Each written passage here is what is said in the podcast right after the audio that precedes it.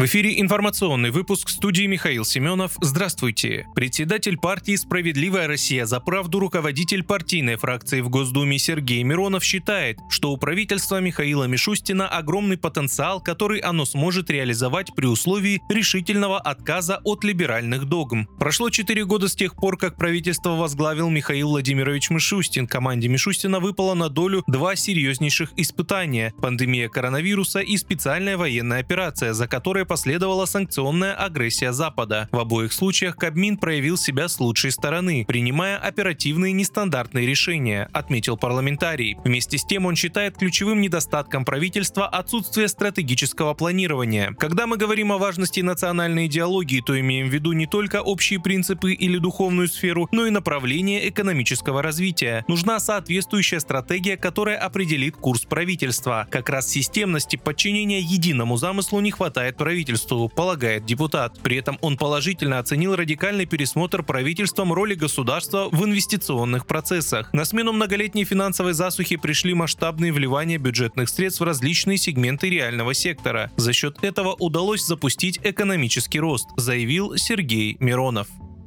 Неопознанный беспилотник атаковал нефтеперерабатывающий завод «Славнефть Янос» в Ярославле. После падения дрона территорию оцепили. Ожидается прибытие группы разминирования. По предварительным данным, никто не пострадал, БПЛА рухнул неподалеку от установки гидрокрекинга. Телеграм-канал Мэш уточняет, что украинский дрон впервые долетел до Ярославской области.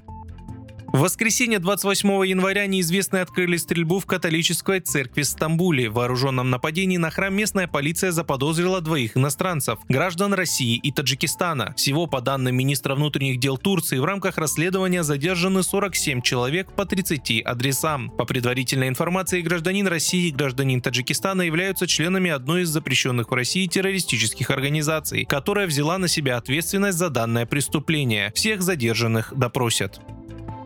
Мощная вспышка высокого класса М произошла на Солнце. Информация об этом сообщается на сайте Гелиогеофизической службы Института прикладной геофизики 29 января. Ученые рассказали, что от вспышки зарегистрировано вторжение в околоземное космическое пространство потоков протонов в широком диапазоне энергии. Также явление сопровождалось нарушением КВ радиосвязи. Кроме этого, на сайте указано, что ранее была зафиксирована другая вспышка, которая длилась 28 минут. Вы слушали информационный выпуск. Оставайтесь на справедливом радио.